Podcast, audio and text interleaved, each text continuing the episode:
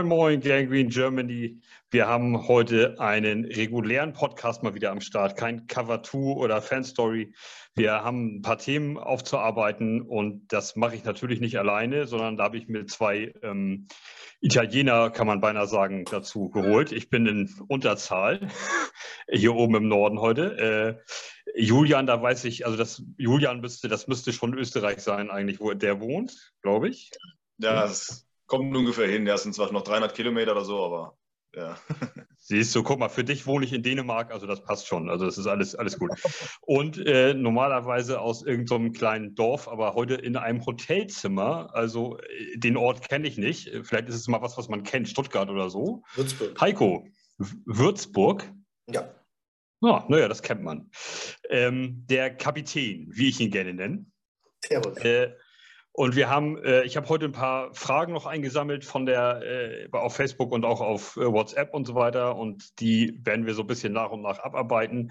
Einige haben, sind doppelt gekommen. Und dann ist ja auch das, äh, heißt das, wie heißt das eigentlich offiziell? Flight? Also ist das der Name der Sendung, der, der, der Folgen? Flight 2022? Also die Jets interne Flight-Sendung. Und die nehmen wir uns auch noch etwas vor Vielleicht kriegen wir es irgendwie kombiniert mit den Fragen. Wir schauen mal, wir gucken mal, was, auch so, was so auf uns zukommt. Ähm, dann hauen wir mal die ersten Fragen raus. Und ähm, eine Frage tauchte öfters mal auf. Das scheint irgendwie die ähm, Gangrene Germany Community zu beschäftigen. Da, es dreht sich um die Linebacker. Das ähm, haben verschiedene Leute gefragt. Und ähm, dann fragen wir, dann reichen wir das gleich mal durch an Heiko. Ähm, Linebacker. Wird das klare Starter geben? Was für eine Defense-Formation erwartest du? Wie sieht es aus mit äh, Quincy Williams? Ist der ein fehlendes Puzzleteil? Kann der ein fehlendes Puzzleteil sein für unsere, für unsere Linebacker? Sind wir fertig mit den Linebackern? Kommt da noch was? Verlässt uns noch jemand? Mach mal so eine grobe, einen groben Umriss der, der Linebacker. Okay, zuerst zum System. Wir werden das gleiche 4-3 mit viel Zone Cover 2 sehen wie letztes Jahr. Also dass jetzt hier ein, ähm, ein sag schon, äh, ein Salah weit von seinem angestammten Defense-System weggeht, wenn er noch den gleichen Defense-Coordinator hat, ist äh, nahezu unwahrscheinlich. Deshalb nahezu gleich. Jetzt ist die Frage, was auf der Linebacker-Position passiert. Ähm, innerhalb der Division zum Beispiel sieht es jetzt gerade so aus, dass immer mehr Safeties als Linebacker eingesetzt werden. Die Könige des Ganzen sitzen in Boston die setzen tatsächlich eigentlich nur noch einen Linebacker ein und der Rest sind Safeties. Also bei denen muss man sich nicht wundern, wenn da am Schluss vier Safeties auf dem Feld stehen. Die Jets haben das ansatzweise begonnen, als sie ähm, letztes, vor der letzten Saison zwei Safeties als Linebacker gedraftet haben. Namentlich sind das Hamza Nasruddin und Jamian Sherwood. Wir haben Hamza Nasruddin eigentlich so gut wie gar nicht gesehen. Der hat gerade mal 60 Snaps gespielt, dann war er verletzt. Jamian Sherwood hat es auch auf nur knapp über 100 Snaps gebracht, ähm, war dann auch immer wieder verletzt. Hamza Nasruddin sollte eigentlich der Weakside Linebacker äh, sein, also viel mit äh, auch Coverage spielen. Jamian Sherwood hingegen war eher der Backup von CJ Mosley. Daher sich die beiden letzte Saison nicht wirklich zeigen konnten, erwarte ich eigentlich, dass das genau dieses Jahr passieren wird ähm, und auf der anderen Seite so ziemlich Quincy Williams gesetzt ist, denn wir haben keinen gelernten ähm, Strongside-Linebacker sonst auf dem Kader. Ich dachte eigentlich, hier passiert im Draft was, hatte mir auch zwei, drei Kandidaten ausgeguckt, passiert ist aber nichts. Scheint also so zu sein, als würden die Coaches fest darauf verlassen. Das Einzige, was noch passieren könnte, ist, dass Quan Alexander gesigned wird. Ähm, der sollte noch nirgendwo unterschrieben haben und war bei den Jets zu Besuch. Und man hört immer wieder, dass beidseitiges Interesse besteht. Man hat sich aber wohl noch nicht angenähert. Das würde ich sehr begrüßen, denn dann hätte man wenigstens einen gelernten Linebacker, der auch nur ansatzweise covern kann. Also irgendwas muss auf der Position passieren. Mich wundert auch nicht, dass die Frage so oft gestellt wurde nach den Linebackern oder wie sie aufgestellt sind, weil das ist ja der offensichtliche Elefant im Raum. Das war vor der Free Agency so, vor dem Draft so, das ist jetzt nach dem Draft und der Free Agency so, dass das Personal hier einfach insgesamt schwach ist. es gibt manche Leute, die CJ Mosley hier noch herausheben wollen, weil er halt ein großer Name ist. Der war der schlechteste von allen letztes Jahr. Das liegt nicht an seinem Namen, das liegt nicht an seinem Können oder an seinem Talent. Das liegt einfach daran, dass CJ Mosley ein 3-4 Inside Linebacker ist und jetzt ein 4-3 Mittellinebacker spielen muss, was er nicht kann. Ähm, der hat 15 Pfund abgespeckt, um Side-to-Side-Speed zu bekommen, hat es aber nicht geschafft. Das kann er gar nicht aufgrund seiner Physis und hat es deshalb in über 1000 Snaps geschafft, einen Pro-Football-Fokus-Wert von 42 zu bekommen. Das ist katastrophal schlecht. Ähm, und somit ist er einer der schlechtesten Linebacker der ganzen Liga auf einmal. Nochmal, er kann nichts dafür, ich gebe ihm da keine Schuld. Er spielt in einem System, wo er nicht hingehört. Ähm, aber jemand, der 17 Millionen verdient und einen Pro Football Focus Wert von 42 hat, würde ich halt vor die Tür setzen. Ähm, ich glaube, er verdient sogar 17,5 und würde mit 17 Millionen Dead Cap äh, eingehen, wenn man ihn rausschmeißt. Das sind 500.000 gespart, würde ich sofort machen. Äh, und irgendjemand von der Straße holen, der wenigstens einen Pro Football Focus Wert von 50 schafft. Dann bist du immer noch besser. Äh, ja, CJ Mosley fällt positiv auf, weil er unglaublich viele Tackles macht. Aber nochmal, guckt euch an, wann und wo er die Tackles macht. Die kommen alle fünf, sechs, sogar zehn Yards zu spät. Und deswegen ist er so schlecht bewertet. Der hält nichts auf. Der rennt hinterher, hechelt hinterher, holt mit etwas Glück jemanden ein und tackelt ihn dann. Ähm, oder nimmt ihn von der Seite dann, Gott sei Dank, irgendwann mal weg, aber weit hinter der Line of Scrimmage. Du kannst dir das nicht angucken. Ähm, ganz ehrlich, für beide Seiten wäre es hier besser, wenn man sich trennen würde. Die Jets werden es nicht tun, die halten viel von seinem Namen, die halten viel von seinen Führungsqualitäten. Ähm, also ich glaube, das Einzige, was sich noch ändern könnte, ist, dass wir Quan Alexander im Kader der Jets sehen, der dann ganz viele Coverage-Snaps abgreifen wird. Und ansonsten hoffe ich, dass Hamza Nasir al-Adin gesund bleibt, in den habe ich nämlich richtig, richtig Hoffnung. So richtig. Ich glaube, das kann was werden, das kann klappen. Aber ansonsten ist, sind die Linebacker einfach der größte Schwachpunkt dieses Kaders und werden es so auch bleiben. Das, ähm, das betrachten wir ja eigentlich wahrscheinlich alle, alle gleich. Äh, Julian, der sieht ja nicht nur aus, also Julian selber sieht ja nicht nur aus wie ein Linebacker. Äh, vielleicht äh, äh, dich würde ich sogar dahinstellen auf die Position, ähm, der, wenn ich was zu sagen hätte. Ähm, äh, sag mal, CJ Mosley, findest du den würdest du den auch gerne, hättest du den auch gerne woanders, in einem anderen Team oder, oder bist, du, bist du da etwas positiver gestimmt als Falco? Nee, nicht wirklich. Ähm, ein Gruß an Mike McKenna noch für den Vertrag, dass der uns noch so lange nachhängt. Ja. Ähm, ich höre immer wieder, wie gut äh, Pro Bowler CJ Mosley ist. Man muss sich einfach mal die, die, Statistiken angucken und man sieht ihn sehr, sehr oft. Das ist wirklich so, man denkt im ersten Moment, oh, CJ Mosley hat ein klasse Spiel gemacht. Aber es ist halt ein Unterschied, ob du einen Tackle nach zweieinhalb Jahren machst oder nach sieben. Ähm, ich war auch ziemlich enttäuscht von ihm. Es ist halt nicht sein System, aber was mir ein bisschen Sorgen bereitet, ist einfach, dass äh, der Name sehr, sehr oft fällt und sehr, sehr oft im Positiven, dass wir doch CJ Mosley haben im Zentrum und so weiter. Ich hoffe nicht, dass wir uns dazu sehr darauf verlassen, weil dann sind wir verlassen. Äh, bei, bei Quincy Williams sehe ich ihn nicht als Starter, sondern als punktuell einsetzbar. Er hittet zwar brutal hart, aber er hat halt, äh, ich glaube, über 10% Miss Tackles. In der NFL kann dich das halt Spiele kosten. Ne? Muss man mal sehen, wo die Reise dahin geht. Er ist ja auch noch jung. Ähm, gut, bei Nasruddin, äh, da haben wir 60 oder 100 Snaps gehabt. Das ist jetzt nicht äh, repräsentativ. Da müssen wir mal abwarten, was da rumkommt. Ich habe da nur ein bisschen Sorgen, dass wir vielleicht wieder gegen den Lauf, vor allem durch die Mitte, ein bisschen Probleme kriegen, wenn wir die Linebacker schwach besetzt sind, wenn wir Quinn Williams nur haben, vielleicht, der vielleicht auch mal verletzungsbedingt nicht spielen kann. Da hätte ich mir halt noch jemanden gewünscht, einen schönen Hinkelstein wie Fatukasi, wäre halt da schon Gold wert da könnte es ein bisschen dünn werden. Ich glaube, da verlassen wir uns vielleicht zu arg drauf. Ich glaube auch nicht, dass das System großartig umgestellt wird. Das war bei den 49ers damals, glaube ich, auch nicht der Fall, wo es die ersten ein, zwei Jahre nicht lief. Ähm, macht auch nicht immer Sinn, nach dem ersten Jahr direkt alles umzuschmeißen. Ähm, da bringst du vielleicht noch mehr Unruhe rein. Müssen wir mal gucken, wie es dann läuft. Ich, ich denke, also Linebacker ist mit unserer äh, schwächste Position. Das dann umsetzen, werden wir sehen. Aber ähm, CJ Mosley, so gerne ich ihn habe, er hat jetzt auch einen Spruch rausgehauen, Playoffs or Bust das sind so Sprüche, nicht so schlimm, aber die höre ich ehrlich gesagt nicht so gern, weil da macht man sich selbst zu viel Druck, weil ich denke, Playoffs ist unser Ziel jetzt nicht dieses Jahr.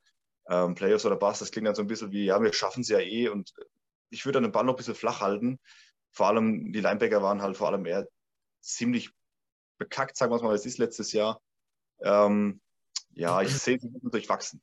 Ich glaube nicht, dass CJ Mosley jetzt hat, sich in das System so reinführt, dass wir sagen, der ist jetzt ein Top 20 Linebacker. Glaube ich nicht, sehe ich nicht. Ähm, vielleicht kann er sich doch ein bisschen reinarbeiten noch, aber wie gesagt, Heiko hat es auch schon erwähnt, der hat ja abgespeckt, dass er schneller wird und trotzdem hat es irgendwie nicht anders gewirkt. Ähm, ja, wir haben halt ein hartes Schedule dieses Jahr, die ersten neun oder zehn Spiele da wird sich dann halt zeigen. Und da ist auch eigentlich fast gar keine Zeit, zu sagen, ja, wir klopfen noch ein bisschen Rost ab oder kommen ein bisschen rein, wenn wir die ersten drei, vier, fünf Spiele noch ein bisschen verpennen. Ähm, dann stehen wir 0-5. Deswegen habe ich da ein bisschen Sorge und CJ Mosley, ja, schöner Name, aber gebracht hat es uns eigentlich nichts. Ich ähm, habe ja, ich habe ja noch Hoffnung. Und zwar haben wir ja so, genau so haben wir vor einem Jahr hier gesprochen über die. Da haben wir so um Gottes Willen. Und was soll das werden? Und das haben sie ja tatsächlich hingekriegt, dass die Cornerbacks ähm, nicht völlig beschissen aussahen, sondern dass, dass sie noch einen halbwegs anständigen Job sogar gemacht haben. Könnten immer mehr Picks sein und so weiter. Klar, es ist immer irgendwie Luft nach oben, aber ähm, ich habe noch Hoffnung, dass der, dass, dass der Coaching-Staff das so ein bisschen hinkriegt, dass wir ähm, uns vielleicht in Richtung der Cornerbacks vom letzten Jahr bewegen, dass die Linebacker auf einmal doch der vermeintliche Schwachpunkt dann gar nicht so scheiße aussehen. Ähm, wenn, äh, da kam noch die Frage von Tobi Ort, ähm, ist es die kommende Saison schon die Do or Die für unsere beiden Koordinatoren, für Ulrich und Lafleur. Äh, also jetzt über eine schwache, über so, über so schwache Linebacker reden, ist das, äh, muss sich das Ulrich vielleicht dann anhören und eventuell kostet ihn das einen Job, wenn wir wieder nur fünf, sechs Spiele gewinnen? Oder hält man sich da, hält, vertrauen wir da so ein bisschen in die Arbeit und, und äh, könnte das sein, dass sie auch nach einem Kackjahr Wer möchte? Die, die Frage ist, Gern. wie viel, also was macht er? Wie, wie viel Einfluss hat er selber allein als Person? Er, okay, er, er callt die Plays im Spiel, weil das Salah nicht macht, aber das ist Salahs System. Also, wenn einer den Kopf hinhalten muss, dann letztendlich der Defense-Minded Head Coach anstatt der Defense Coordinator. Ähm, oder dann eben der General Manager, der fürs Personal zuständig ist und hier keine Linebacker hingestellt hat. Ähm, Nochmal, wenn die Jets ein bisschen mutiger sind, sehen wir hier vielleicht tatsächlich ein paar Variablen. Ich kann mir, ich kann mir zum Beispiel unter den Safeties scheinen äh, laut Minicamp jedenfalls Joyner und Whitehead als Safety-Duo gesetzt sein. Aber wir haben ja hier durchaus ein bisschen Talent äh, mit im Kader mit Davis, Riley und Pinnock. Ähm, ich kann mir durchaus vorstellen, dass die ähnlich wie wir es eben bei den Bills, bei den Patriots und auch vor allem, äh, also bei den Dolphins, vor allem bei den Patriots sehen und ein bisschen bei den Bills, dass mehr Safeties äh, Linebacker-Snaps bekommen. Damit könnte man auf jeden Fall was reparieren, wenn hier personell nichts mehr passiert.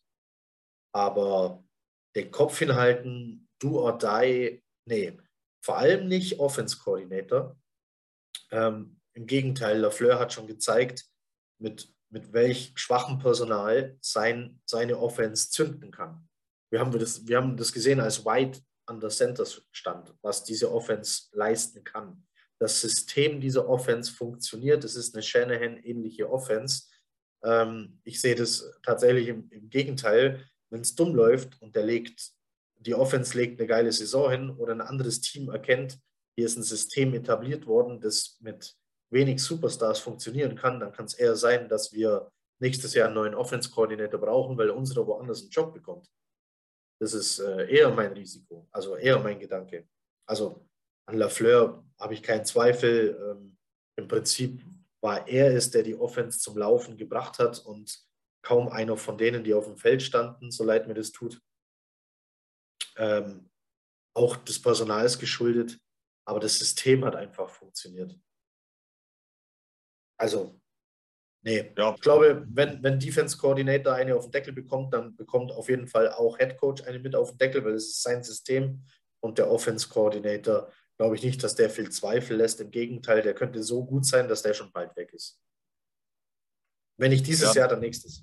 Das sehe ich ganz genauso. Also ich denke, Offensive Coordinator brauchen wir uns keine Gedanken machen. Ich habe jetzt zwar gehört, dass äh, Rob Calabrese hat er schon ein Angebot der ist so in Planung, wenn äh, unser OC vielleicht in den nächsten Jahren wirklich Head Coach wird oder weggehen sollte, wenn er wirklich seine Leistung bestätigt, dass dann Rob Calabrese nachrutscht. Aber offensiv kann ich mir das gar nicht vorstellen, weil er hat da wirklich viele, viele Kohle aus dem Feuer gezogen. Ähm, der Defense, ich denke, wir müssen uns orientieren. Wir waren dead last, ja, 32. Wir müssen Richtung, ich denke, Richtung 25 sich zu orientieren mit, mit den Investitionen. Das sollte wirklich drin sein, dass man wegkommt von der 30. Alles, was schlechter ist wie 25, muss man genau sehen, wie schlecht war es. Waren wieder 50er Burger dabei? Und dann ist die Frage, wie ist halt dann die Verteilung, wie viel Einfluss hat Robert Sala, wie verteilen sie das? Ich kann mir das aber ehrlich gesagt nicht vorstellen. Ich glaube, da muss schon wirklich viel passieren, dass da jemand geht, ähm, weil er spricht schon sehr überzeugt von, von seinen Koordinatoren. Kann ich mir nicht vorstellen, dass da jetzt schon nach der Saison was passiert. Ich erinnere mich auch noch letztes, letztes Jahr dran, da haben wir die ersten drei, vier Spiele gemacht. Da sah die Defense richtig gut aus. Da waren wir, ähm, ich glaube, sogar Top 20. Waren wir alle positiv überrascht, wie in den ersten drei, vier, fünf Spielen die Defense gut aussieht. Danach sind wir komplett eingebrochen. Aber das heißt auf jeden Fall, dass was möglich ist. Personell sind wir deutlich besser aufgestellt. Bei den Cornern war es letztes Jahr das Gleiche. Da waren wir sehr dünn besetzt. Ich habe gedacht, dass wir über Corner wirklich regelrecht komplett zerpflückt werden. War im Endeffekt dann doch nicht so. Haben sie doch besser gemacht, wie ich mir es vorgestellt habe. Deswegen müssen wir das Ganze jetzt mal abwarten. Ich bin mal gespannt, aber ich glaube nicht, dass wir äh, in diesem Jahr noch irgendwelche Köpfe rollen sehen. Das kann ich mir nicht vorstellen, dass das passiert. Das glaube ich tatsächlich auch nicht. Also ich, es gibt nur eine Möglichkeit, dass wir völlig, äh, dass wir 017 da rausgehen und dann fliegt der Headcoach und dann sind auch beide Koordinatoren mit weg. Das ja, so, also so eine Situation. Aber dass jetzt nur irgendwie äh, äh, ein Offense- oder Defense Coordinator allerhöchstens rausbefördert wird. Das ist schon, äh, glaube ich, richtige Einschätzung.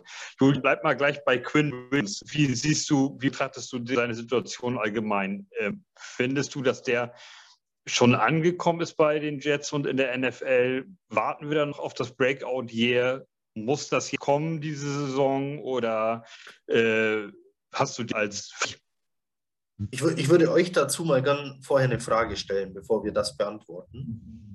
Ganz ja. kurz, was? Quinnem oder Quincy? Quinnen Williams. Quinnen. Ne? Genau, also zu Quinnen Williams. Quinnen. Jetzt wurde ja gefragt, äh, ist er schon angekommen? Es wurde gefragt, äh, Breakout Year. Können wir zuerst mal, was ist ein Breakout Year? Also wo muss der, muss der ein Top, Top 5 Defensive Tackle werden, ein Top 10, ein Top 50? Was ist was ist Breakout? Beziehungsweise, was schätzt ihr denn, wo er gerade ungefähr gerankt ist? Wie empfindet ihr Quinnen Williams? Ich nehme einfach mal an, ihr habt nicht geguckt, wo er gerankt ist, deswegen kann ich fragen, was ihr schätzt. Nein. Also, ich, ich, also, äh, ich, ja, mach ruhig, mach. Genau, Julian? Also ich meine mich zu erinnern, dass er bei, dem, bei ein paar Statistiken bei Pressure Rates eigentlich doch unter den Top 10 dabei war. Ich habe auch mal eine Statistik gelesen, äh, da war er sogar in der Nähe von Aaron Donald. Also ich glaube, wir haben ihn schlechter im Kopf, wie er ist.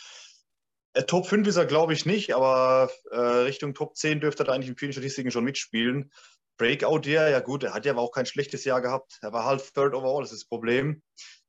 Ähm, aber ich sehe ihn trotzdem noch als, als, als wichtigen, wichtigen Spieler bei uns. Ich würde die Saison abwarten, wie es läuft. Und wenn er weiter in seiner Leistung so wie jetzt bringt, ist er zwar kein Aaron Donald, aber er ist kein schlechter Defense-Tackle, um Gottes Willen. Also ich glaube, wir haben da vielleicht auch ein bisschen zu viel Erwartungen. Er hat in, in sag mal, wie ist ein scheiß Team gespielt. Wie gut willst du aussehen, wenn um dich herum nur schlechte Spieler sind oder, oder wir, mäßige Spieler sind? Also ich würde da noch lange nichts wegwerfen bei Quinn Williams. Also ich, wie gesagt. Also um aufzuklären, wie er gerankt ist vielleicht? Von allen Defensive Tackeln, also nur die ne, Interior D-Line, dazu gehören halt Nose Tackle, können da dazu gehören, genauso wie äh, Defensive Tackle, von allen, die mehr als 300 Snaps gespielt haben, also so, dass es überhaupt relevant wird, dass die gewertet werden. Das Quinnen Williams, also 109 Interior D-Liner wurden äh, hier erfasst mit über 300 Snaps. Quinnen Williams hat 600 Snaps gespielt er ist auf Platz 37, also Top 40 von 109. Das ist ein guter Defensive Tackle in einer scheiß Line, in der die, die Rose auf dem Haufen Scheiße John Franklin Myers war, als Edge Rusher. Von der anderen Seite kam aber einfach keine Hilfe. Nichts gegen Bryce Huff, ich mag den, aber der ist halt kein Carl Lawson. Carl Lawson war verletzt. Der ist kein Vinnie Curry. Vinnie Curry war verletzt. Ähm, und John Franklin Myers hat dann eben da gefehlt, wo er ursprünglich mal herkam, nämlich in der Mitte. Äh, in der Mitte stand da nämlich, na, wo ist er? Sheldon Rankins, der eine hundsmiserable Saison gespielt hat. Der ist nämlich gerankt mit ähnlich vielen Snaps wie Quinnen Williams auf Platz 95 von den 109. So, das heißt, Quinnen Williams hat eine echt gute Saison auf einer scheiß Line gespielt. Und die Jahre davor war die Line kein bisschen besser, seit Quinnen Williams da ist. Da war einer der besten seiner Mitspieler noch der andere Williams, äh, den man dann äh, an die Giants abgegeben hat. Also ja, es ist schon so, er war unter den Erwartungen. Er war Third Overall Pick. Er galt als bester Spieler des Draft, weil er in einem Jahr Alabama völlig abgerissen hat.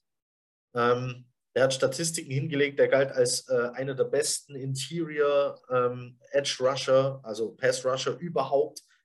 Ähm, 15 Spiele gemacht, 19,5 Tackles for Loss, 8 Sacks. Der kam durch diese Lines durch, wie er wollte. Das war ein Komplettabriss. Sein Ruf eilte ihm voraus und den hat er nicht bestätigt. Da sind wir uns, glaube ich, einig. Der Third Overall Pick, von dem wir gehofft haben, was er ist, wurde er nie. Aber er nur hatte auch keinen Support. Nur punktuell. Also auf der, auf der Line war ja nie das, was eine Alabama-Line in ihrer äh, Division äh, da normalerweise so gegen ihre Gegner stellt, hatte er bei den Jets einfach nicht. Und so wurde aus Quinnen Williams halt nicht der über-Defensive Tackle, sondern einfach ein guter Defensive Tackle. Und den Third Overall Pick hätte ich persönlich sowieso überhaupt nicht in den Defensive Tackle gesteckt. Vor allem nicht mit den Erwartungen. Ich hätte in dem Jahr auch in die Scheiße gegriffen, gebe ich ehrlich zu, denn ich hätte äh, einen Edge Rusher genommen und zu dem Zeitpunkt war der Beste auf dem Board, glaube ich, Josh Allen. Wäre jetzt nicht besser gewesen im Nachhinein betrachtet, aber heute ist man immer schlauer. Äh, ja, deshalb warte ich nicht auf ein Breakout hier von Quinnen Williams. Ich glaube, Quinnen Williams kann sich steigern. Ähm, ich glaube, Quinnen Williams kann sich deutlich steigern, vor allem jetzt äh, mit dem Support, den er jetzt hat. Wir werden John Franklin Myers öfter in der Mitte sehen, weil über außen haben wir Vinnie Carey, Jacob Martin, Jermaine Johnson. Wir bekommen Carl Lawson zurück. Ähm, wir haben da noch irgendwelche Typen rumrennen. Äh, genau, den Michael Clemens haben wir noch gedraftet. Dann gibt es noch Leute, die rennen noch so im Kader rum. Jabari Suniga rennt noch rum. Sean Phillips, Amika Rushett Jr. von den Beavers. Ähm, also, wir haben aktuell zwölf Edge Rusher im Kader und ich denke, wir werden hier mit nicht weniger als fünf, eher sechs die Saison gehen.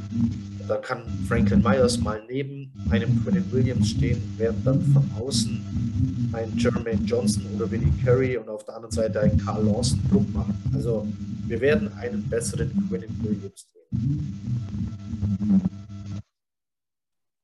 Das denke ich auch. Oder er reißt Löcher für die anderen.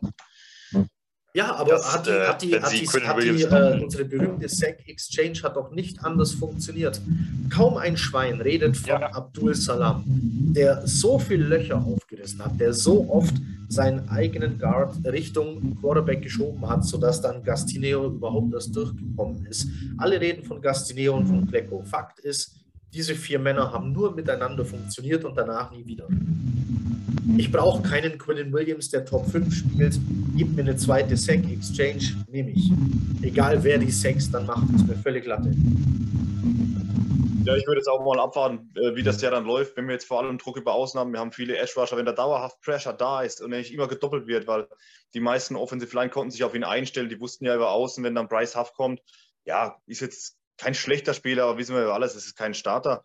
Da konnten sich darauf einstellen. Das ist ein Unterschied. Jetzt Aaron Donald als Beispiel, wenn der jetzt jedes Spiel immer nur zwei Gegenspieler hat, äh, ist was anderes, wie wenn er mal eins zu eins hat, weil dann setzt er sich öfters durch. Bei Quinn Williams war das so, wenn er mal die 1 zu 1 Situation hatte, hat er im punktuell wirklich seine Elite-Stärke aufblitzen lassen, hat er wirklich durchgeschlagen, ging nach dem Quarterback durch. Da war auch mal eine Situation mit, äh, gegen die Bengals zum Beispiel, wo er am Haxen dann von, von Joe Burrow geklebt hat.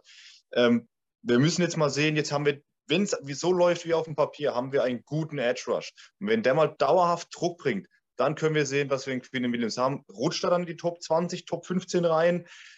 Geht ein bisschen unter. Ich glaube eher, dass er sich dann deutlich verbessert, vielleicht Richtung Top 25, 20. Wenn er in der Range ist, dann läuft das doch. Und dann kann man auch dementsprechend den Vertrag aufbauen. Ich denke nicht, dass es dann auch ein, ein Riesenvertrag wird, äh, der Top 5 bezahlt wird, wäre dann auch zu viel. Aber das müssen wir einfach nach der Saison sehen. Ich denke, das ist jetzt einfach ein bisschen unfair, ihn da jetzt direkt zu bewerten, weil da stehen auch immer noch Jungs nebendran und die waren halt meistens maximal Durchschnitt. Deswegen.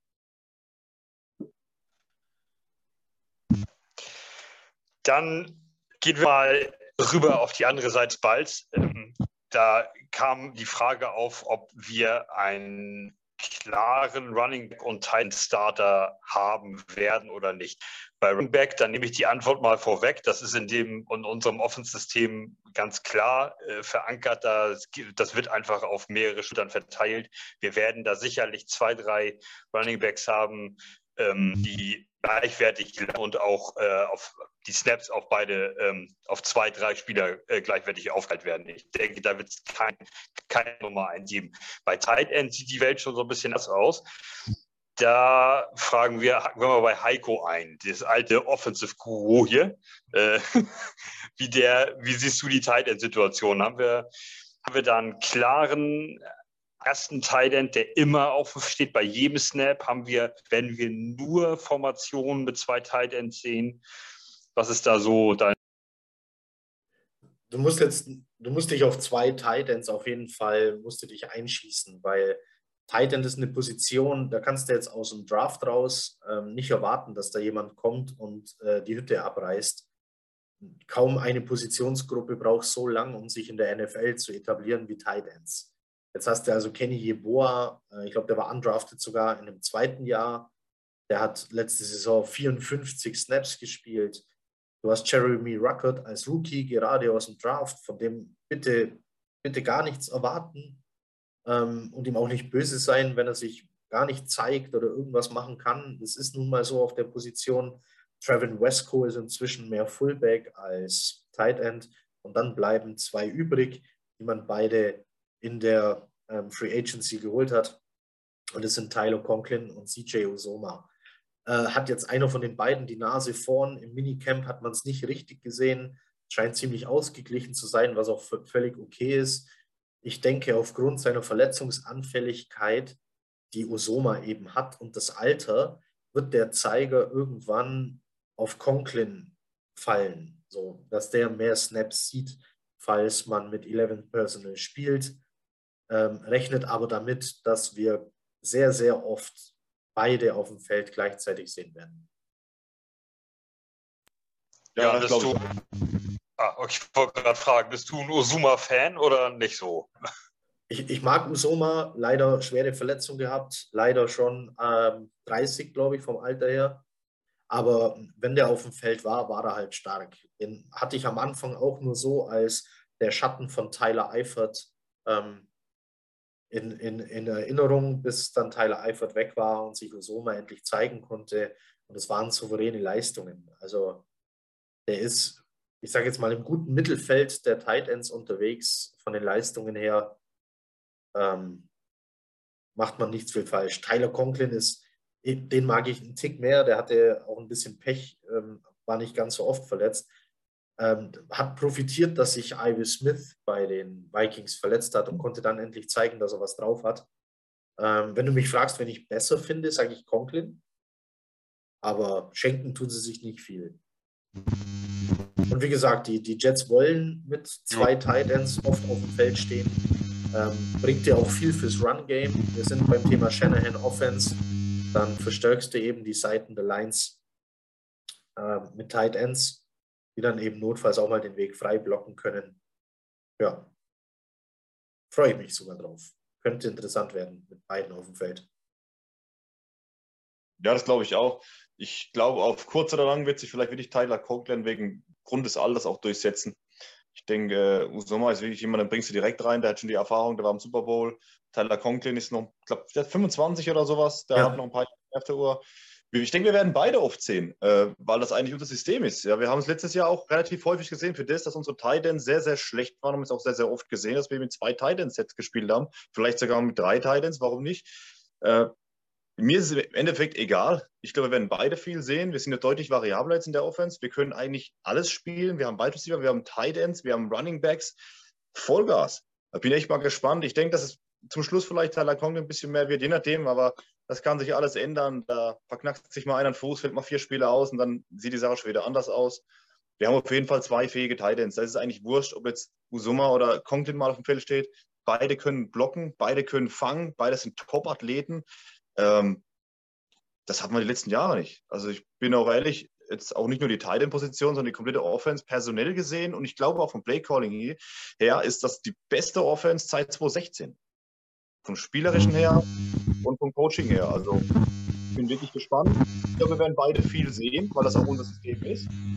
Ähm, wie sich im Endeffekt verteilt, das wird man dann auch sehen, wie es mit Verletzungen läuft und mit Leistungen. Ich glaube, da werden, da werden die Running Backs interessanter, ähm, wie man hier aufteilen will. Ist das mein Mikro? Irgendwas runter die ganze Zeit, ja. Jetzt ist besser. Ah, ähm, weil also nochmal, Shanahan Offense wurde einmal erschaffen, dass du keinen Star Running Back mehr brauchst, sondern dass quasi du holst Leute, die einfach äh, schnell sind, ein gutes Auge für offene Gaps haben und dann da durchschießen. Oder eben mit Speed schnell außen rumkommen und die dir viel bringen fürs Passspiel. Und du hattest genau diese Situation letzte Saison schon. Was machen die Jets? Draften hoch einen Running Back, den vermeintlich einen der zwei besten im Draft, also einen sogenannten Star Running Back, obwohl dieses System dafür gemacht ist, dass man keinen braucht. Und jetzt hört man aus dem Camp, ja, sie sehen Brees Hall äh, so schon, äh, hätten sie gern als Running Back 1. Was soll der Quatsch? Das, das System ist dafür da, durch zu variieren. Und jetzt mache ich mir halt Sorgen, dass hier einem Offense Coordinator vielleicht sogar versucht wird, ein System, ja, aufzwingen ist falscher Ausdruck, aber weiß nicht. Ich, mir gefällt die Situation auf Running Back einfach nicht.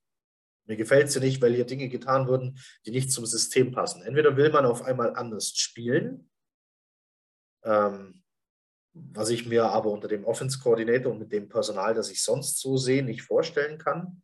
Weil man hat ja wieder, vor allem beim Thema O-Line, wieder furchtbar auf Athletik gesetzt, was für dieses System notwendig ist. Oder die Presse hat es immer noch nicht geblickt, was eine Shanahan-Offense ist und quatscht hier Brees Hall einfach in die Rolle des Running Back 1.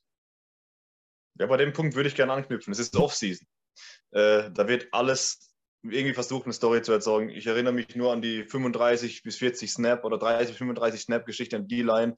Das war ein Riesending bis dann Robert Sala ein, zwei Tage später sagt, nee, nee, das geht ja um eine prozentuale Verteilung, aber auch in dem Bereich, bla bla. Im Endeffekt sind wir bei 45 bis 50, auch bei Kühn Williams, wo wir da 60, 70 Prozent der Snaps stehen.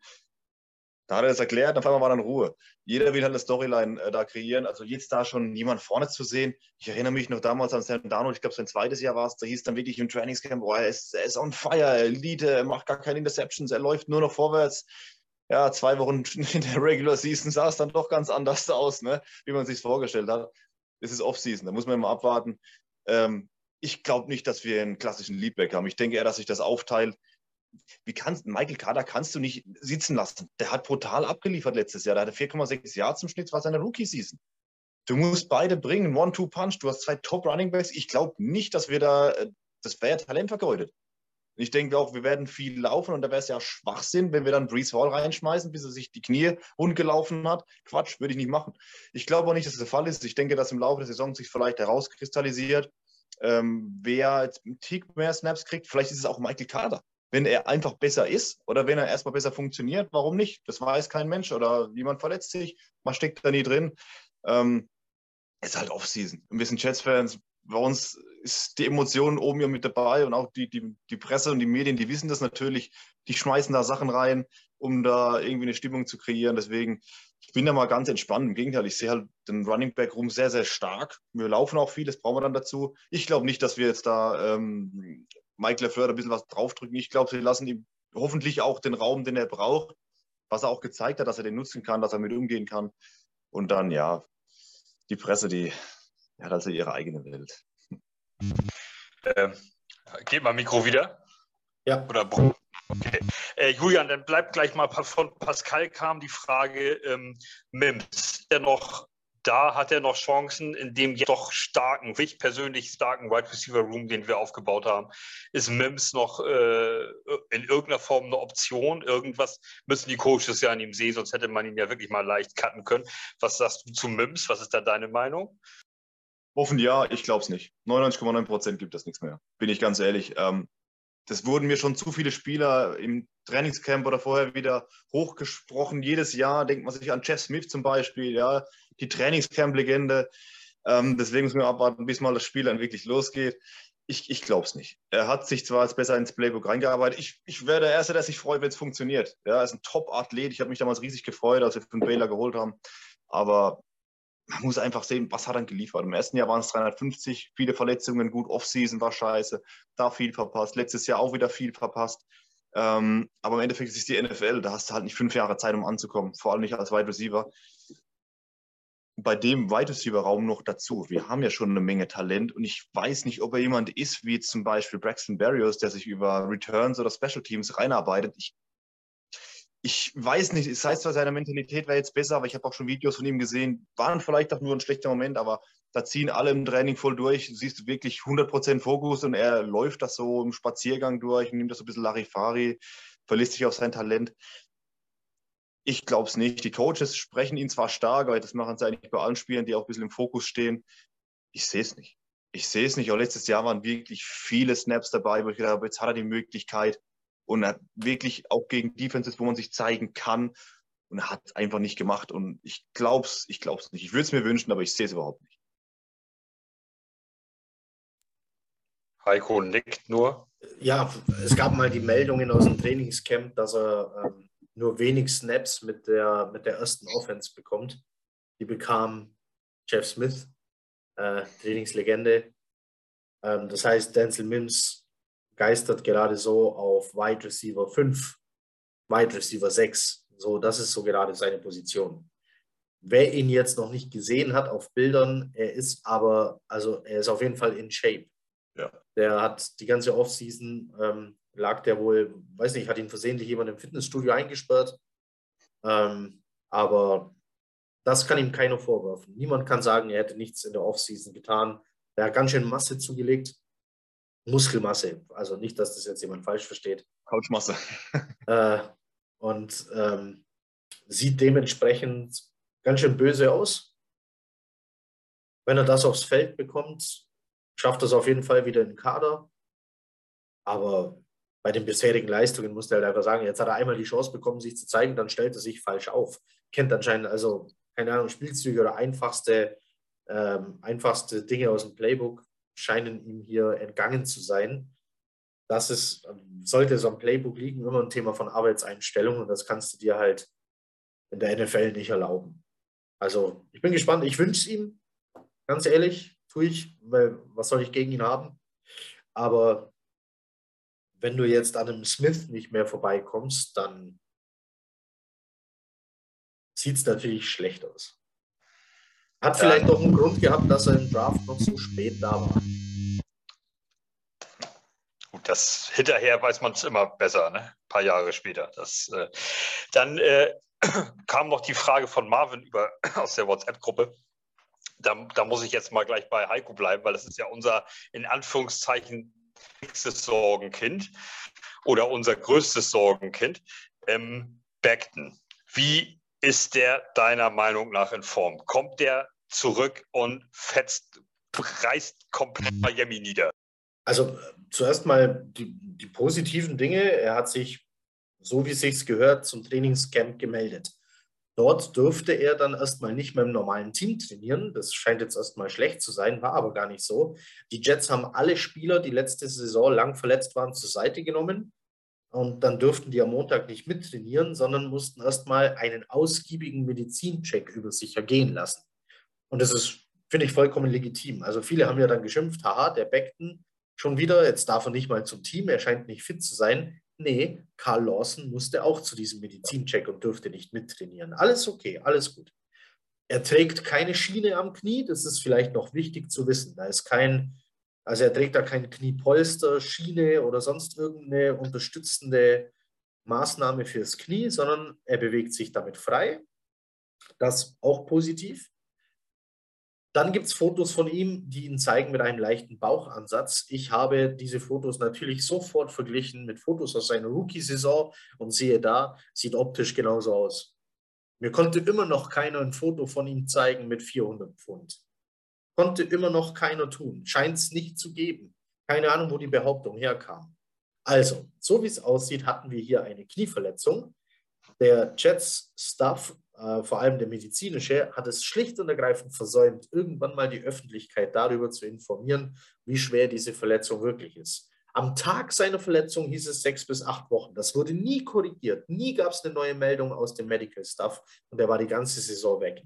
Will man mir erzählen, das wussten die nicht oder die haben den nicht untersucht oder mal angeguckt? Kann man mir nicht erzählen. Wenn du mich fragst, gab es ja einfach eine Scheißkommunikation Richtung Öffentlichkeit und es war einfach eine schwerere Verletzung, als man am ersten Tag dachte.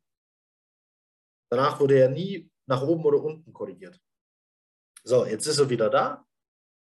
Er sieht normal aus, ja, nicht übermäßig fit, nicht übermäßig dick und er trägt keine Knieschiene. Wir werden, Camp beginnt wann? Ende Juli? Nee, Quatsch. Doch? Doch. Äh, da wird er dann wieder. 27. ja. Ja, da würde er dann wieder voll ins Training einsteigen. Der Jet-Staff hat sich natürlich aber auch nicht negativ geäußert nach den medizinischen Checks. Das ist halt auch so ein Problem an Trainingscamps. Noch nie hat ein Trainer gesagt, da ist irgendein Spieler scheiße. Ähm, und die paar Spieler, die man dann hatte, die mit Gewichtsproblemen kamen, bei denen hat man es auch gesehen. Bei ihm, wie gesagt, Fotos sehen genauso aus wie bei der Rookie-Saison. Alles gut. Das war Rookie-Saison nach dem Combine, nachdem er äh, den Foriatisch in fünf noch was gerannt ist. Also das nur, um, um das in Erinnerung zu rufen. Die Fotos am Combine, die sehen natürlich anders aus, aber das ist bei jedem Spieler so. Es gibt kaum einen Spieler, der äh, am ersten äh, Spieltag noch so aussieht, wie er am Combine aussah, weil da machen die Spieler wochenlang nichts anderes, als sich darauf vorzubereiten. Und die, die am äh, Tag des Combine mit Übergewicht erscheinen, von denen hörst du dann normalerweise auch nicht mehr viel. Ähm, also, ich glaube, wir werden eine ganz gute Saison von, wenn er verletzungsfrei bleibt, Mikael Beckton sehen. Wenn er an die Leistung seiner Rookie-Saison anknüpfen kann, werden wir eine überragende Saison von Mikael Beckton sehen. Und dann ist hoffentlich Ruhe auf der Position und Ruhe mit dem Gequatsche über ihn. Weil ganz ehrlich, es ist alles Spekulation, was jetzt gequatscht wird. Wir wissen es erst, wenn er gespielt hat. Ja, sehe ich ganz genauso. Äh, auch zum Thema Gewicht. Ähm, das kann man gar nicht so sagen, weil man muss überlegen, wenn wir jetzt von den Fotos sprechen, zum Beispiel beim Combine, da stehen die dauerhaft im Training. Und jetzt zum Beispiel, er hat ein Kind bekommen, er steht zwar in seinem Saft, sag mal, für sein Training, aber er ist jetzt nicht voll im Trainingscamp. Wenn du mal vier Wochen Trainingscamp hinter dir hast, bei 30 Grad, dann verlierst du automatisch drei, vier, fünf, sechs, sieben, acht Kilo. Ich meine, der Mann ist zwei Meter acht groß und wiegt äh, 160 Kilo, 165. Für den sind fünf, sechs Kilo gar nichts. Wenn man aber überlegt, wenn der jetzt mal vier Wochen im Trainingscamp ist, was der an Wasser allein verliert, dann sieht die Wampe vielleicht wieder ganz anders aus. Der kommt jetzt in dem Sinn aus vier Wochen Kind bekommen, zu Hause trainiert, da ist das schon was anderes. Also jetzt da ein Bild, zu, ein Bild zu zeigen von der Seite, wie er da steht, mein Gott, wenn ich mich im Training im Spiegel angucke, sehe ich auch anders aus wie morgens, wenn ich aufstehe. Ja, das ist was komplett anderes. Deswegen, das ist alles reine Spekulation. Äh, schauen wir uns mal an, wenn die Saison losgeht, wie dann die Wampe aussieht. Wenn er dann wirklich mal Richtung 400 Pfund geht, dann müssen wir uns Sorgen machen. Aber aktuell alles reine Spekulation. Warten wir mal ab. Er ist auf jeden Fall in Form. Und dann, ja. Ich, ich, mir ist gerade, äh, könnt ihr euch an das Bild erinnern von, ähm, von Fitzpatrick, als er von den Dolphins gesigned wurde, wie der da aussah? Und dann gesagt hat, oh, es gab an meinem Geburtstag wohl zu viel Kuchen. Der, der war schlimm. Also, der war eine Gar Also, das habe das hab ich tatsächlich nicht vor Augen, aber, äh, äh, aber Aaron Rodgers. Äh, äh, ist was, was Aaron Rodgers oder Ben, nee, ben, Rüttels, ben, ben Rüttelsberger, der, äh, der zum Start immer aussieht wie. Wie Hund, ja. ja. Aber es ist halt auch eine andere Situation, wie wenn du aus der Offseason gerade kommst, wie wenn du aus dem Trainingscamp kommst, kurz ja. vor der Saison. Komplett anders. Also äh, Fitzpatrick sah ja so aus, dass man gedacht hatte, der kann nicht mehr spielen. Ähm, ich halte euch mal ein Foto in die Kamera. Seht ihr das? Ja, gut. Das war Fitzpatrick vor dieser Saison. Ähm, und zur Saison sah er dann wieder völlig normal aus. Ja. Also ihr müsst ja vorstellen, wir machen ja den ganzen Tag dann nichts mehr anderes als das Feld auf und abrennen und äh, im Kraftraum sein. Das ist schon was anderes. Das Ding ist auch, ähm, ich glaube, er hat jetzt aktuell in Texas trainiert, ne? Ähm, er hat zusammen mit einem eigenen Trainingsteam hat er weiter trainiert, ja. In Texas, ne? Ich glaube, es war Texas, ja. In, in Texas ist es schweinewarm und ich sehe es an mir selbst, äh, bei meiner Sportart ja auch. Man denkt manchmal, sag mal, ich, die Diät läuft super und du siehst einfach trotzdem scheiße aus. Bei solchen Temperaturen, wenn du Richtung 30, 35 Grad gehst, ziehst du Wasser ohne Ende. Du lagerst Wasser ein, du siehst ganz anders aus. Es sind teilweise, selbst bei mir, zwei, drei Kilo nur Wasser innerhalb von ein, zwei Tagen, die sich verändern. Bei einem Mann wie Becken, der nochmal ein paar Nummern größer ist, sind das locker vier, fünf Kilo Wasser. Ja? Deswegen, ich würde da wirklich den Ball flach halten, wenn er mal jetzt äh, in New Jersey ist, wenn er mal das Trainingsgym sich hat. Und dann sehen wir es immer noch. Was ich viel wichtiger fand, dass Robert Sala gesagt hat, er ist ready to fire, er ist 100% fit. Er hat keine Blockade mehr im Kopf, er muss keine, keine Schiene tragen, nicht. Er kann Vollgas einsteigen, deswegen hat er auch gesagt, er will Karl Lawson und ihn langsam ranführen, keineswegs Vollgas ins Trainingscamp reinnehmen, weil er hat auch gesagt, letzten Jahre wurden vielleicht manchmal auch Fehler gemacht, indem man Spieler ähm, wo vielleicht auch Verletzungen gar nicht so bekannt waren, einfach dann doch durchgedrückt hat, um sie irgendwie fit zu kriegen in die Saison. Den Fehler wollen sie nicht mehr machen. Finde ich sehr, sehr vernünftig. Dann nehmen ihn von mir aus auch noch, äh, zum Beispiel Karl Lawson, zum Beispiel noch die ersten ein, zwei, drei Wochen, je nachdem, wie es medizinisch ist, ein bisschen raus. Ja, beim Edge Rusher geht es noch ein bisschen einfacher. Drückt die Snaps noch ein bisschen runter, weil es bringt uns nichts, wenn wir sie reinfeuern vor lauter äh, Euphorie. Und nach Woche drei stehen wir da, Becken fällt vier Wochen aus und Lawson hat sich wieder verletzt. Deswegen würde ich da, wir spielen ja eh nicht um Super Bowl, müssen wir ehrlich sein, würde ich da langsam dran gehen. Ich bin froh, dass beide topfit sind, topfit aussehen, motiviert sind und vom Kopf auf frei sind. Und deswegen, das ist das Wichtigste. Wir müssen jetzt warten. Wir können sonst nur spekulieren und haben wir nichts von. Also ich äh, hoffe auch, dass Becken wiederkommt und äh, zu seiner alten Form irgendwie findet. Äh, jetzt ist es natürlich auch mal so eine Sache. Er hat jetzt auch ein Jahr lang keinen Fußball gespielt. Ne? Das, das darf man dabei auch nicht vergessen. Fitness, Form, Kraft und Gewichtszu- und Abnahme und so ist alles auf einer Ebene, alles eine, eine Sache für sich. Du musst natürlich auch mal wieder ein bisschen Football spielen. Ne? Das kommt natürlich auch dazu. Er braucht natürlich Football-spezifische Moves und äh, die hat er jetzt natürlich auch vielleicht ein Jahr lang oder unter, Wett, unter Wettkampfbedingungen eigentlich gemacht. Ne? Deswegen, also ich hoffe schon, dass er da, wieder in seine Form kommt. Vielleicht jetzt sogar ja, auf was? der rechten Seite, ne? Ich muss jetzt vielleicht nur ein bisschen umlernen, wenn er auf dem Ja, genau. Ähm, hat er auch noch nicht gespielt, ne? Alter, da ist dieses Gebrummel wieder. Oh, ich mach mich gleich aus. Warte, ich.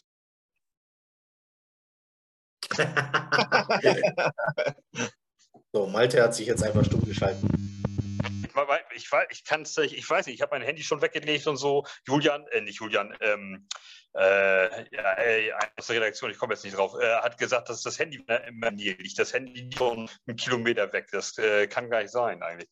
Ähm, ich, ich hau mal schnell, ich mache mal schnell die Überleitung zum Flight. Äh, die Frage kam noch rein: Spieler, die es einem uns besonders angetan haben ich habe Flight geguckt und bin jetzt ein totaler Fanboy, Fanboy von Jermaine Johnson. Der Typ ist ultra krank und jetzt übernimmt Heiko.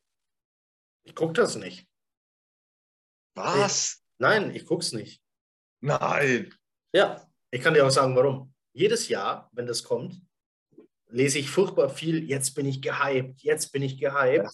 Und wenn du danach fragst, wie tippst du die Saison, dann kommen welche auf die Idee, zu sagen, hm, unser Quarterback heißt Sam Darnold, unser Head Coach heißt Adam Gase, ich tippe 9-8.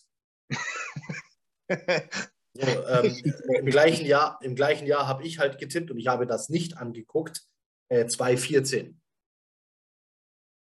Wer, wer war wohl näher dran? Also eine, was bringt mir diese, diese Show, die, die von, vom Team produziert wird? Das ist doch Quatsch. Das ist, dann kann ich auch eine Persil-Werbung angucken. Die wird auch von Persil äh, produziert. Die erzählen mir auch, wie toll sie sind. Und das machen die Jets in dieser Produktion auch. Da, da stellt sich doch keiner hin und sagt, ja, der Zach Wilson, der ist immer noch ganz schön scheiße über die Mitte vom Feld. Wird doch keiner tun. Die werden alle dastehen und sagen, bester Quarterback der Welt. Auf jeden Fall, geilster Typ. Hat sich in allen Belangen verbessert. Der ist super. mit dem können wir überall hingehen, ganz weit kommen. Also, wenn ich das hören will, nee, brauche ich mir nicht angucken. Ich lasse mich nicht mehr verarschen von diesem Team. Seit über 20 Jahren bin ich Jets-Fan. Ich lasse mich doch von denen nicht auf die Schippe nehmen und gucke mir eine von denen produzierte Sendung an, wo sie mir erzählen, wie toll sie sind. Nur, dass sie dann wieder nur vier Siege holen oder drei oder zwei. Mein Tipp sind dieses Jahr übrigens sieben. Ähm, aber nee, ich gucke es nicht an. Trotzdem bin ich von Jermaine Johnson begeistert, weil er war bei Last Chance U. Da ist er zwar nur ein paar Mal bisschen durchs Bild gelaufen, aber ich stehe auf Last Chance U und ähm, habe eigentlich schon vorher mal davon äh, geträumt, dass irgendwann mal einer von der Last Chance U bei den Jets landet und finde es umso geiler, dass es jetzt tatsächlich passiert ist. Ich, ich kann es äh, hm? Der Herr mit dem Brummgerät darf zuerst. Das brummt das noch? Ja. Oder wieder weg? Ja. Klingt wie ein ah, Sicherungskasten, aber. Ich, ich, bin, ich, ich bin ratlos. ähm, ich, ich wollte auch nur darauf hinaus, Jermaine Johnson, dass ich den durch dieses, äh, durch dieses Freizeit gesehen habe, dass, dass ich den einfach geil finde dadurch. Also, dass mir der richtig aufgefallen ist und ich da ein paar Videos über den gesehen habe. Also, äh, mega cool. Deswegen habe ich gesagt, du übernimmst, weil mir jemand gesagt hat, du bist auch ein äh, Fan von, äh, äh, von Jermaine Johnson. Deswegen habe ich gedacht, dass äh, da finden wir gemeinsam zusammen. Ähm, sonst äh, bin ich halt begeistert von Flight, äh, von Flights, kann ich gar nicht anders sagen. Ich finde das eine geile Geschichte, weil man so ein bisschen Einblick bekommt. Und wenn äh, Braxton Berrios nach seiner Unterschrift, nach seiner Vertragsverlängerung Zach Wilson anruft, um das zu erzählen, finde ich, das ist das eine coole Geschichte und äh, sowas zeigen sie da halt und mhm. ähm, das ist schon eine, eine Teambuilding-Geschichte, die man sonst nicht so. Äh ja, das stimmt schon. Äh, ich fand es zuerst witzig, dass JD Film Productions gemacht haben ähm, zum Thema zum Thema Hypen. Äh, ich habe mir auch gedacht, verdammt, nach der ersten Folge, jetzt hast du wieder so Feuer in am Arsch. Wenn das nach hinten losgeht, dann kostet mich das wie eine Fernbedienung diesmal schon nach zwei Wochen. Und die Dinger sind teuer weil du bist dann wirklich drin und du denkst, ja, uns kann keiner aufhalten, wir sind unaufhaltsam. Und dann steht es wieder 54-13 gegen die Patriots mit einem Kackteam, das sie auf dem Platz haben. Und dann fragt man sich wieder, ja. Ich fand es nur interessant, dass halt ähm, viele so interne Dinge doch ein bisschen mehr rausgekommen sind. Also, das heißt internas, Sachen hinter den Kulissen, die man nur so grob immer angeschnitten gesehen hat, dass man da wirklich mal die ganzen Calls mitkriegt, wie Leute zum Draft ab und, und wie telefoniert er durch, wie kam man zum Beispiel an den 26er Titans-Picks, so Sachen, fand ich sehr, sehr interessant. Ähm, doch, ich fand es eigentlich sehr, sehr unterhaltsam. Ich habe mir alles gerne angeguckt. Ich fand, manchmal fand ich es ein bisschen dünner, als man dann eine halbe Stunde Mike LeFleur geguckt hat, wie er einen Lachs anbrät. Aber ich denke, das wollten sie auch mit reinnehmen, dass man halt einfach die, die Persönlichkeiten kennenlernt. Äh, ich fand es geil, ich habe mir es angeguckt, aber ich bin da schon bei Heiko. Wir dürfen diesen Hype, wenn man emotional ist, darf man den Hype nicht so arg an sich ranlassen, weil wir wissen, wir sind kein Super Bowl-Team. Und die letzten Jahre war es eigentlich immer so, wir haben immer aufs Maul gekriegt, sind wir doch mal ehrlich. Deswegen, also vom Gefühl her sind wir jetzt ein 12-5-Team, aber man muss den Ball flach halten. Trotzdem war es eine geile Idee. Es war super gemacht. Auch wie gesagt beim Draft vor allem das Ganze mal hinten drin mitzukriegen, wie das abläuft. Äh, hinter den Kulissen fand ich sau interessant. Ähm, man nimmt viel mit, aber ich versuche auch den Ball flach zu halten, weil sonst tut es wieder richtig weh. Man weiß ja noch nicht, wie die Saison verläuft. Bis jetzt waren wir jedes Jahr die Jets. Ich hoffe, dass es dieses Jahr anders ist. Ich glaube auch, dass wir ein starkes Team haben, ein gutes Offensiv-Coaching, aber trotzdem, die Idee aber dahinter fand ich sehr, sehr gut und übrigens sehr, sehr professionell umgesetzt. Also, ja, das ist ähnlich wie bei, bei One Chats Drive. Die ersten Folgen gucke ich mir immer an. Und wenn wir dann die ersten paar Spiele richtig kacke waren, habe ich gar keinen Bock mehr, mir das anzugucken. ich glaube, ich glaub, Malte hat mal in der Facebook-Gruppe gefragt nach der Free Agency, wie man jetzt die Saison so tippt. Weiß gar nicht mehr, habe ich acht Siege getippt da noch oder sogar neun? Und ich habe trotzdem den schlechtesten Tipp abgegeben unter diesem Post. Das, das fand ich schon ein bisschen bedenklich. Also ich bin bei 7-10. Ähm. Ich bin bei 7-10 und mindestens, mindestens 6-11, schon schwer jetzt richtig hart. Ja. Aber so mit 6, 7 Siegen rechne ich 8. Bei den ersten 9 oder 10 Spielen. Boah, die, brauchst du, also die, die brauchst du auch. Das sind dann immer noch doppelt so viele Siege wie letzte Saison. Und die brauchst du, um, um zeigen zu können, dass es äh, einen Schritt vorwärts geht. Ja. Ich meine, du bist immer noch eins der jüngsten Teams der NFL, auch nach dieser Free Agency wieder. wir waren letztes Jahr nicht nur das jüngste Team, sondern äh, vor allem in der Secondary auch das unerfahrenste Team. Es war also eigentlich gar kein Wunder, dass die Jungs da teilweise zwischendrin mal richtig auseinandergepflückt wurden. Ähm, manche sich trotzdem irgendwie positiv in Erinnerung gespielt haben. Also ja, sechs, sieben Siege sollten es sein. Also müssen es ja, sein, ja. dürfen es sein, können, können es auch sein. Und dann, dann holst du wieder einen Überraschungssieg wie letzte Saison. Ähm, war ja auch nicht so selbstverständlich, den Number One Seed der AFC dann zu schlagen mit den Titans zum Beispiel. Ähm, wenn so einer dann noch dabei ist, ja, dann können es dann auch acht sein. Vielleicht, nee, nee, höher will ich gar nicht gehen. Aber in der Range sollte man sich bewegen. Das gibt der Kader her, wenn wir diesmal ein bisschen ja. Verletzungspech von uns wegschieben können. Ähm, das gibt der Coaching-Stuff her, das, das gibt das System her. Der Spielplan wird das harte. Ähm, die Konkurrenz hat nicht geschlafen. Nee. Und wenn man sich den Spielplan so anguckt, die ersten, die ersten neun Wochen könntest du 1,8 stehen. Ähm, ja. Da könntest du richtig, äh, richtig hart auf den Sack geben. Und da dürftest du dich gar nicht wundern, wenn du damit 1 Da habe ich auch ein bisschen Angst davor, ja. Ja. Bin ehrlich. Weil das könnte dann, dann geht es natürlich auch an die Moral, das geht auch an die Substanz, weil dann gehst du in die zweite Saisonhälfte mit vermeintlich leichteren Gegnern, aber vielen Verletzten und einer Moral unter aller Kanone. Also der Spielplan hat es in sich. Das, das darf man auf keinen Fall unterschätzen. Du hast in den ersten Wochen richtige Granaten damit dabei, die du erstmal schlagen musst. Hoffentlich kannst du für eine Überraschung sorgen. Ich meine, wir haben jetzt genug Runstopper geholt. Wenn du den Saisonauftakt gegen Baltimore vielleicht gewinnen kannst, wäre schon richtig, das wäre richtig geil. Vor allem halt an 9-11 noch dazu, ne?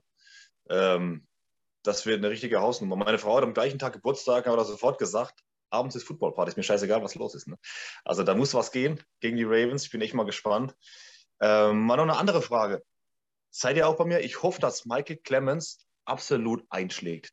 Der Typ, wenn man den schon allein bei der Pressekonferenz sieht. Ich meine, ich bin jetzt auch kein, kein kleiner Mann. Ich bin 1,88, ich habe meine 110 Kilo. Aber wenn du den Clemson da siehst und irgendwo an der Ecke steht, da läufst du doch außen rum.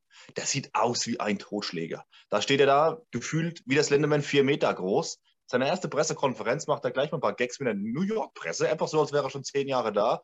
Ich wünsche mir so, dass der einschlägt ich, irgendwie, ich, ich weiß nicht, der hat mir in seiner ersten Pressekonferenz so angetan, das ist so ein, so ein bisschen so ein, ein richtiger Bad Guy. Ich könnte mir vorstellen, dass der mal richtig ein paar äh, Tackle umhaut. Da habe ich mal richtig Bock drauf. Das ist ein richtiger dreckiger Spieler, aber jetzt im, im Positiven gemeint. Ja, es hat schon. Also, ich weiß, Fußballvergleiche sind ja unpopulär, aber immer wenn so ein, wenn so ein Sechser mal so einen gegnerischen Stürmer so richtig weggegrätscht hat und der Kommentator gesagt nicht, hat, ne? der wollte mal ein Zeichen setzen ähm, und, und, und, das dann auch noch funktioniert hat. Ja. Ähm, warum auch immer. Aber so kann man sich ungefähr Michael Clemens vorstellen. Also der war Teamcaptain und ist trotzdem nicht nett. Ähm, so, der war Teamcaptain? Ja, ja. ja. Ach. Also er passt doch irgendwie ins Beuteschema von Joe Douglas, aber irgendwie auch doch nicht. Ähm, der hat ein paar Vergehen abseits des Platzes. Ähm, also er hat jetzt keine Frau verprügelt, aber. Das war, glaube ich, nichts Schweres, ne? Irgendwas mit äh, beim Autofahren auf jeden Fall. Ähm, und wie gesagt, trotzdem Team-Captain. Und zur Größe, der ist 6 Fuß 7. Das sind, hat jemand im Kopf? 2,6 Meter, 6, 2,5 Meter, fünf, glaube ich, sowas, ne? Echt? Ja, also Becken, Becken ist äh, 6, 7 Achtel, das sind knapp 2,8 Meter, acht, sowas. Müsste, ja, kommt hin, ne? Ich schau mal. Ich, ich mag es machen.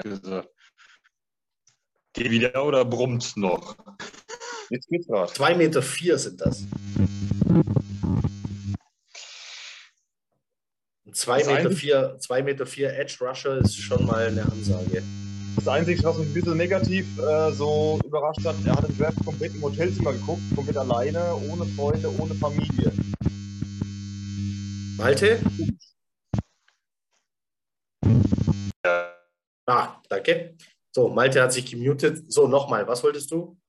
Äh, das hat mich ein bisschen gestört, dass er halt, oder ein bisschen gewundert, dass er den Draft komplett alleine geguckt hat im Hotelzimmer. Keine Freunde, keine Familie. Er hat es auch nicht begründet. Es war so ein bisschen, ja, nee, ich war alleine. Dann haben sie gefragt, ja, ja das, ähm, das, das, wissen wir, das wissen wir seit dem Film Draft Day. Wenn keiner zu deiner Geburtstagsparty kommt, dann stimmt was nicht mit dir.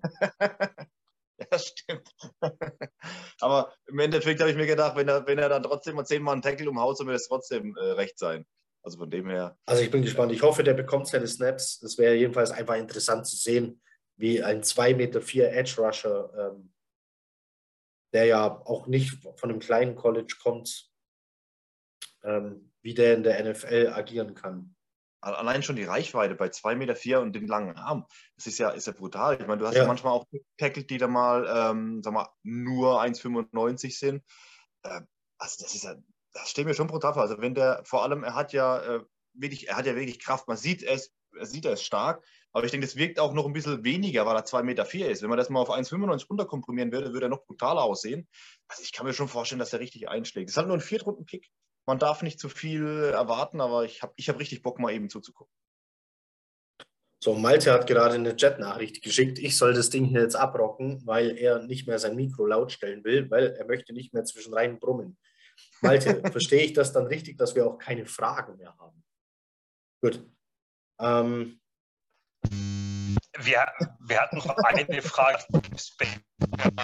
noch was, äh, da hast du vorhin ja schon äh, Alexander eingeworfen. Genau, wir, sind, wir waren an zwei Spielern dran, Quan Alexander auf Linebacker und einem Defensive Tackle. Der hat jetzt aber, ich habe seinen Namen vergessen, der hat jetzt auch woanders unterschrieben. Äh, Bleibt also Quan Alexander. Irgendwas Unaussprechbares mit Oklu ja. Fuzzy. Irgendwas. Ja, genau, ja, ja, ja. Also schon ein bekannterer, ähm, ja, ja. auch potenzieller Pro Bowler, aber der hat woanders jetzt unterschrieben. Ich, mir ist entfallen, entfallen, wo. Bleibt also Quan Alexander. Und ähm, vergesst nicht, es kommt auch noch der Cut Day. Die Kader müssen runtergestrichen werden von aktuell fast 100 Spielern, sind wir, glaube ich. Äh, müssen sie runter auf 53 Kader und das Ganze bis kurz vor Saisonstart. Also ähm, den berühmten Cut Day, an dem 1200 Spieler gleichzeitig arbeitslos werden, soll es so eigentlich gar nicht mehr geben, aber so ähnlich wird es trotzdem laufen, wenn auch jetzt ein paar hundert jetzt so nach und nach arbeitslos werden. Ähm, betrifft jetzt ganz viele Spieler, mit denen man keinen neuen Vertrag aushandeln kann und keinen Trade-Partner findet. Ähm, kann auch mal Spieler treffen, die nicht mehr ins System passen. Bei den Jets wäre es CJ Mosley. Ich glaube nicht dran, dass er gecuttet wird. Das wäre nur, ich würde es tun. Äh, genau, also hier können noch Spieler abfallen, die man jetzt gar nicht auf dem Radar hat, ähm, die aber vielleicht noch weiterhelfen könnten und, und ins System passen. Ähm, genau. Vergesst nicht Hamza Nasruddin, den Name der könnte nächste Saison sehr wichtig werden, wenn er fit bleibt auf der Linebacker-Position. Ähm, Michael Clemens könnte interessant werden. Jermaine Johnson hoffe ich, dass er ganz viel bekommt. Vielleicht noch ein interessanter Name aus dem Kader. Solomon Thomas, mal sehr bekannt, weil sehr hoch gedraftet als Edge Rusher, wird bei uns Defensive Tackle hauptsächlich als Run-Stopper spielen. Ähm, mal gucken, wie er einschlägt. Ich erwarte tatsächlich gar nicht so viel. Und mehr kann ich zum Kader, will ich eigentlich auch gar nicht sagen. Michael Carter, der zweite, ist übrigens mein ganz heißer Tipp für nächste Saison als äh, Nickelback. Hat ja auch schon überzeugt letztes Jahr. Ne? Ja, ja. Ja, dann sind wir also am Ende. Ähm, Malte lässt sein Mikro aus, aber er winkt und nickt. Sehr gut. Äh, Julian, das war, glaube ich, unser erster gemeinsamer Podcast. Es war mir ein inneres Blumenpflücken. Sehr cool. Ja, mir auch. Ähm, ja, wann immer ihr das ähm, hört oder seht, einen schönen guten Abend, guten Tag, guten Morgen oder eine gute Nacht. Macht es gut und chat up. Chat up.